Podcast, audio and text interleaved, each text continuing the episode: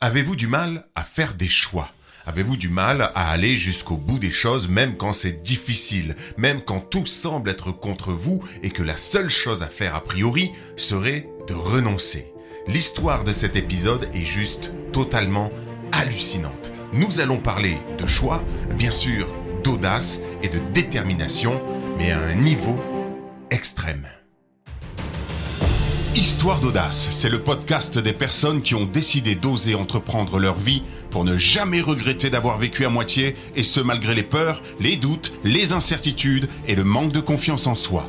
À chaque épisode, je vous raconte l'histoire inspirante, bouleversante, motivante d'un homme ou d'une femme qui a vécu l'inattendu, qui a fait face à l'adversité et qui a décidé de transformer sa vie et souvent celle des autres par la même occasion. Je partage avec vous ma propre réflexion, mon inspiration, des clés concrètes extraites de ces histoires et bien entendu, j'attends toujours votre interprétation à vous dans les commentaires pour qu'ensemble nous puissions toujours oser trembler pour vibrer. Bienvenue dans ce nouvel épisode Histoire d'audace. Vraiment comme d'habitude, je suis ravi de me mettre ici au micro pour vous raconter une histoire absolument dingue, mais vraiment dingue, incroyable. Je dis, j'ai pas de mots en fait parce que c'est une histoire de survie et je trouve que c'est l'une des histoires de survie les plus impressionnantes. Euh, évidemment, Hollywood, hein, comme on dit, s'en est emparé pour faire un film. Un livre est sorti. Peut-être que vous connaissez déjà cette histoire, mais comme toujours dans l'histoire d'audace, je, n'ai pas envie simplement de vous raconter des histoires. Bien sûr, j'adore ça et, je trouve que c'est ce qui fait la beauté aussi de, de ce type de podcast. Mais je veux aussi partager mon point de vue. Et aujourd'hui, nous allons parler de Joey Simpson et de Simon Yates, eh bien, qui sont deux euh, alpinistes chevronnés et qui ont vécu une aventure complètement folle, complètement dingue, et qui est racontée notamment par euh, Joey Simpson, en l'occurrence, eh bien, dans son livre La mort suspendue. Vous allez voir, c'est absolument fou ce truc. Et puis, euh, encore une fois, ben, je vous partagerai après mon point de vue, mais je suis sûr que vous aurez aussi le vôtre. Et donc, c'est dans les commentaires ensuite que continuera l'histoire d'audace. En attendant, et comme toujours, vous le savez, en description, je vous mets un lien pour trois histoires inédites, une formation pour développer l'audace et la confiance en soi. Alors, on y va, un petit peu de musique, ça vous laisse encore et toujours le temps de télécharger ce cadeau que j'ai préparé pour vous, et on se retrouve pour le début de cette histoire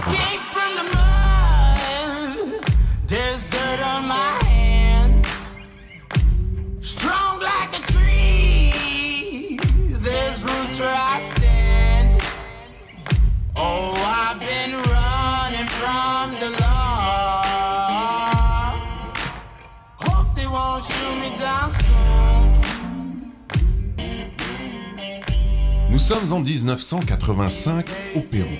Joey Simpson et Simon Yates, deux Britanniques de 25 et 21 ans, viennent de passer 10 jours dans leur camp de base pour s'acclimater avant de se lancer dans l'ascension du Ciula Grande, une montagne imposante qui fait partie de la cordillère des Andes et qui culmine à plus de 3650 mètres d'altitude. Un beau bébé comme on dit, mais les deux alpinistes sont chevronnés et ils décident de faire leur ascension par la face ouest.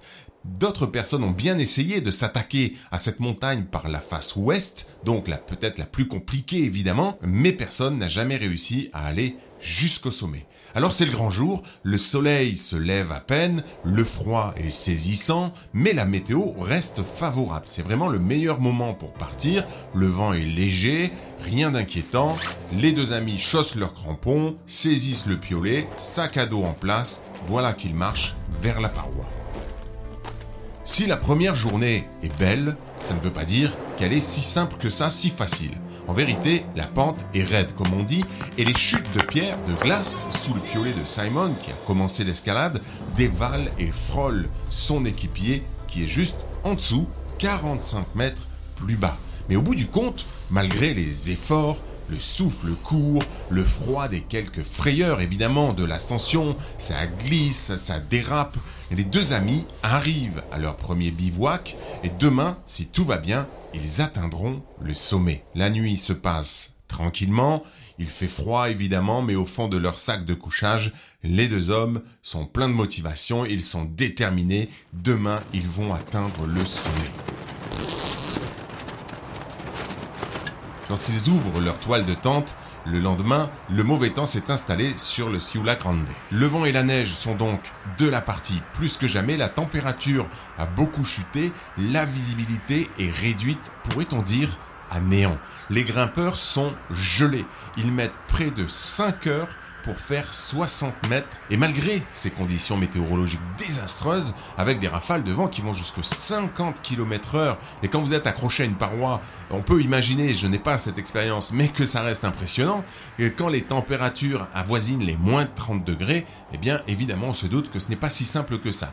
Nos deux amis décident de relever le défi malgré tout, d'aller jusqu'au bout, leur détermination est sans faille, et leur volonté inébranlable les pousse à persévérer, à se hisser au sommet au prix d'un effort incessant, éprouvant et fastidieux.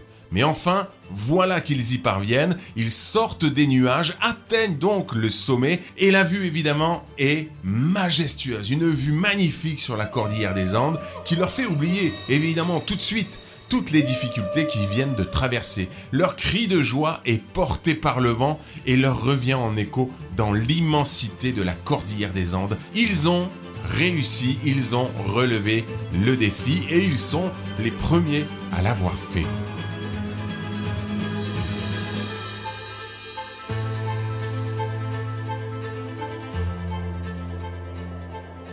Le temps de faire une photo pour immortaliser l'instant, de reprendre ses forces, il faut déjà songer à redescendre, d'autant que le ciel s'assombrit et que l'itinéraire choisi pour le retour est très exposé, la météo, disent-ils, le rend presque suicidaire. Les deux hommes commencent à faire demi-tour, ils descendent et effectivement, le mauvais temps s'est sacrément installé. C'est juste euh, insupportable, ce vent, ce froid, cette neige, ils ne voient rien. Joey raconte d'ailleurs, au tiers de la descente, sur cette falaise de glace, je me disais, surtout ne tombe pas ici. Parce que Simon descendait également à ce moment-là et qu'il y avait du mou entre eux, entre les deux hommes. J'ai planté mon piolet droit dans la glace, dit-il, et elle s'est désintégrée. Et c'est à ce moment-là que leur aventure a pris un tournant catastrophique. Joey dégringole sur la pente et s'écrase plusieurs mètres plus bas au pied de la falaise. Sa jambe droite explose sous le choc. Son tibia se fracture, frappe son fémur et le choc continue jusqu'à l'articulation du genou.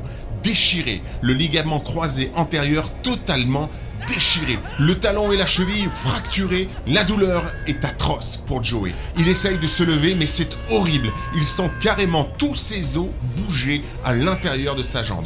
Simon le rejoint affolé et lui demande comment il va.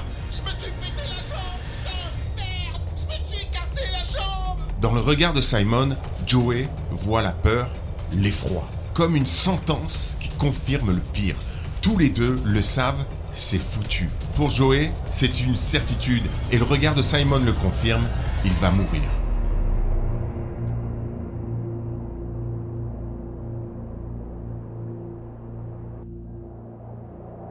Joey saigne beaucoup. Entre les blessures, les hémorragies internes, la fracture, il perd presque un litre de sang. À cette altitude, les deux hommes savent très bien qu'aucun secours n'est possible. Pour l'un comme pour l'autre, la situation est désastreuse, ils savent que la mort les attend. Simon sait très bien que s'il tente de sauver son ami, il risque de s'épuiser et de se blesser à son tour. Et d'un autre côté, il sait aussi que seul il a peu de chances de réussir. Alors, plutôt que d'abandonner Joey, Simon attache leurs deux cordes et commence à traîner son ami, à le treuiller lorsqu'il faut descendre les parois.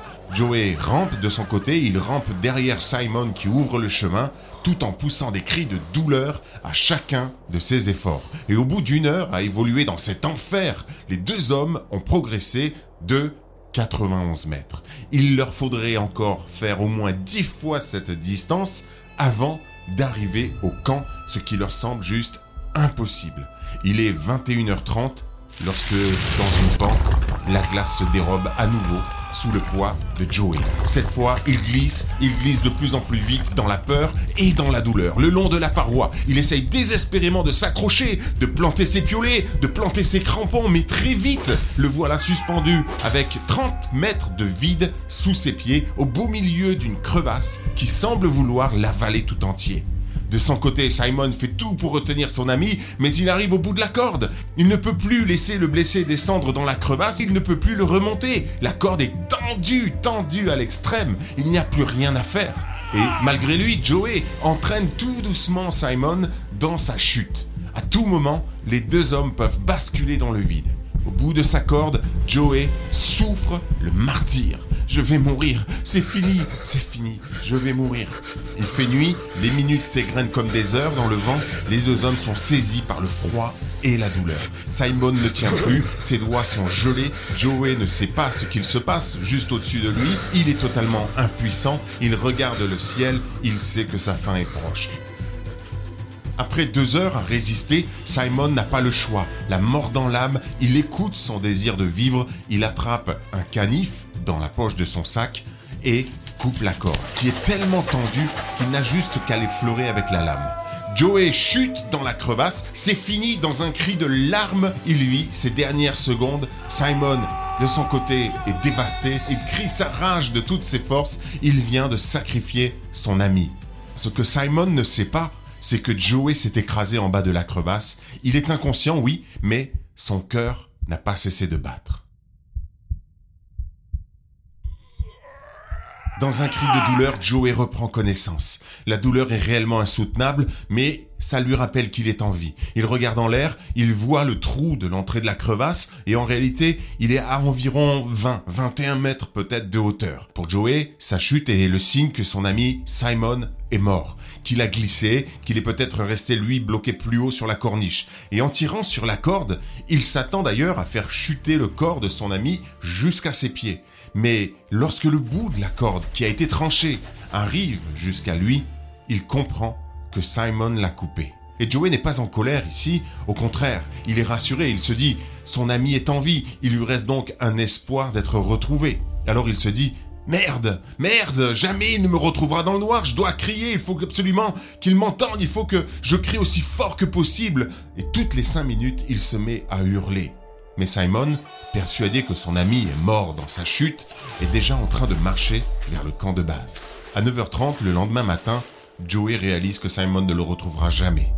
À environ 21 mètres sous la surface, il se rend compte que des avalanches ont créé une sorte de, de point d'étranglement. Sur cette neige non consolidée, il essaye d'avancer en faisant des petits sauts. Et à ce moment, il ne cherche même pas à savoir comment survivre, mais il veut juste sortir en fait. Parce que, quitte à y passer, autant que ce soit en allant à la rencontre de la mort plutôt que de l'attendre, plutôt que d'attendre qu'elle vienne l'emporter. Et puis, au fond, mourir sous le soleil, c'est toujours mieux qu'au fond d'une crevasse pour tombeau de glace.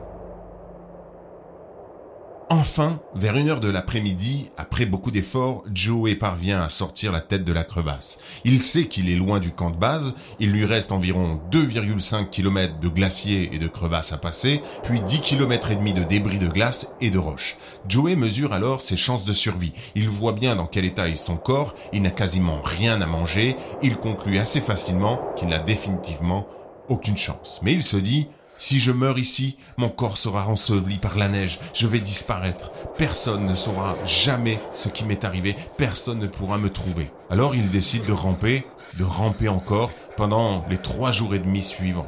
Dans le froid, toujours le vent, la douleur et le désespoir. Il rampe. Et il sait bien que, pour tout le monde, à commencer par Simon, il est mort depuis quatre jours. Mais il rampe. Lorsqu'il voit une crevasse, il se dit, j'y serai dans vingt minutes. Lorsqu'il voit un rocher, il se dit j'y serai dans 20 minutes. Et il continue comme ça de façon presque disciplinée. Il se fixe des objectifs euh, à intervalles réguliers pour échapper à l'idée que seule la mort est au bout du chemin.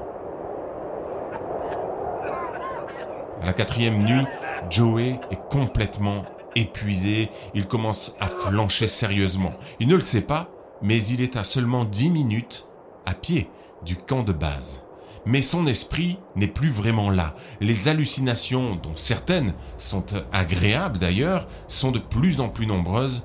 Joey sait très bien qu'il est en train de mourir. Il est en train de partir, tout simplement. Désespéré, il hurle dans le vent. Joey imagine simplement continuer de ramper jusqu'au lit de la rivière. Peut-être que là, au moins, on finirait par retrouver son corps.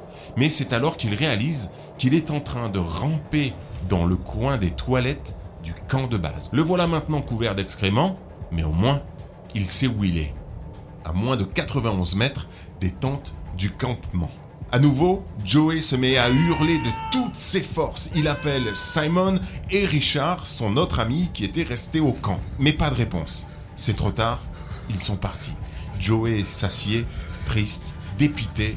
Il se laisse mourir cette fois. C'est vraiment fini. Mais dans un élan de lucidité, il se dit que ce n'est pas possible si Simon s'en est sorti il serait forcément là pour récupérer après la descente et qu'en plus, il ne serait de toute façon pas forcément pressé de dire à tous ses amis qu'il venait de, couper la corde, de tuer son ami.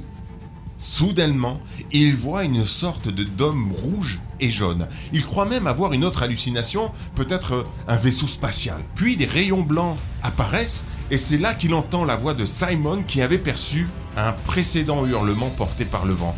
Physiquement anéanti, vidé de toute son énergie et de tout espoir, psychologiquement détruit, et malgré un instinct de survie incroyable, une capacité inouïe tout de même à trouver les ressources pour avancer dans cet enfer blanc, c'est un choc lorsqu'il voit apparaître Simon et Richard.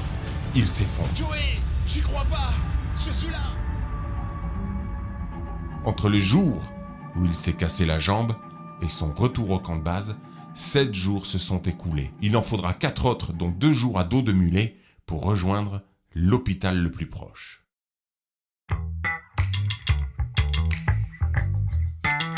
Ce que m'inspire cette histoire, qui est vraiment absolument incroyable, les sources d'inspiration sont nombreuses, encore une fois, évidemment, le courage, la détermination, la résilience. Je vais vous laisser me dire en commentaire ce que ce que ça vous dit, ce que ça vous inspire de votre côté pour qu'on continue la conversation, qu'on continue à raconter l'histoire ensemble. Mais pour ma part, je reviens simplement sur le geste de Simon, sur la terrible décision qu'il doit prendre. Et pour l'information d'ailleurs, les deux hommes sont restés très amis. Joey finalement a très bien compris que c'était la seule solution pour Simon pour sauver sa propre vie et finalement c'était la meilleure chose à faire pour que même lui ne reste pas à mourir pendu à une corde. Simon, lui, continue l'escalade, c'est devenu un professionnel de l'escalade. Quant à Joey Simpson, de son côté, eh bien, il est devenu écrivain, il a écrit de nombreux livres, notamment des romans, et évidemment, le livre euh, dont je viens de vous conter l'histoire et dans lequel il relate un petit peu les faits avec beaucoup plus de précision évidemment et qui s'appelle La mort suspendue. Toujours est-il que pour ma part, effectivement, ce dont j'ai envie de vous parler ici, c'est de cette terrible décision qu'il doit prendre. Et si, heureusement, nous n'avons pas dans nos vies des décisions aussi extrêmes à prendre, eh bien, il n'en demeure pas moins que prendre des décisions n'est pas toujours facile, voire même très inconfortable. Dans ce cas, nous avons le choix de décider de ne pas décider, et finalement ça reste un choix, ça reste une décision, mais dans cette histoire, la métaphore est claire. Parfois, il faut trancher. Parfois, pour notre bien-être, pour celui de nos proches, nous devons prendre des décisions difficiles et même à contre-cœur. Et c'est ici que l'audace, notamment, le courage émotionnel dont j'aime parler, et dont parle euh, cette fois encore un auteur américain qui s'appelle Peter Brueggemann, eh bien, le courage émotionnel prend tout son sens, que ce soit pour dire je t'aime à une personne, pour que ce soit pour dire que ce soit pour dire non, pour dire oui, pour quitter un travail dans lequel on ne se sent plus épanoui, pour oser entreprendre et vivre sa passion ou de sa passion comme nous en avons parlé aussi dans un podcast précédent, euh, pour oser euh, faire un voyage, pour euh, fermer une entreprise ou en créer une effectivement, la prise de décision est nécessaire. Et ce qui nous empêche le plus souvent de décider, de choisir, eh bien c'est l'incertitude. La peur de ne pas faire le bon choix. La peur de se tromper. Mais il y a une autre peur dont je vous ai déjà parlé dans un podcast précédent, c'est la peur dont parle Suzanne Jeffers, qui est psychologue et auteure américaine, la peur de ne pas être capable de faire face à ce que la vie va mettre sur notre chemin. Souvent, c'est ça qui nous arrête. Si on développe la capacité à faire face à l'adversité ou qu'on développe cette confiance, en tout cas cette foi en soi, en sa capacité à faire face à ce que la vie va mettre sur notre chemin, c'est vraiment le meilleur investissement possible, puisque lorsqu'on a foi en soi et en cette capacité à faire face à l'adversité, eh bien, il n'y a plus grand chose qui nous arrête. Mais parfois, ne vaut-il pas mieux prendre le risque de se tromper plutôt que de rester figé comme suspendu à un fil au risque de mourir à petit feu? J'espère vraiment que vous avez apprécié cette histoire d'audace. Dites-moi en commentaire comment est-ce que vous l'avez vécu. Que pensez-vous d'ailleurs de cette notion de choix qui parfois sont vraiment difficiles à prendre? Et puis, comme je vous l'ai dit, il y a d'autres enseignements, à mon sens, à tirer de cette histoire. Certains sont plus évidents que d'autres. Il y en a un que j'ai repéré et que je trouve extrêmement intéressant, mais je me le suis réservé pour une prochaine histoire d'audace. Vous comprendrez pourquoi à ce moment-là, quand je vous raconterai cette histoire. Ne partez pas sans avoir téléchargé la formation et les trois histoires inédites que je vous ai réservées, comme vous le savez, et dont le lien est en description. En attendant, j'ai hâte de vous retrouver. Je vous souhaite le meilleur, de prendre soin de vous, de vos proches et surtout, comme toujours, d'oser trembler pour vibrer.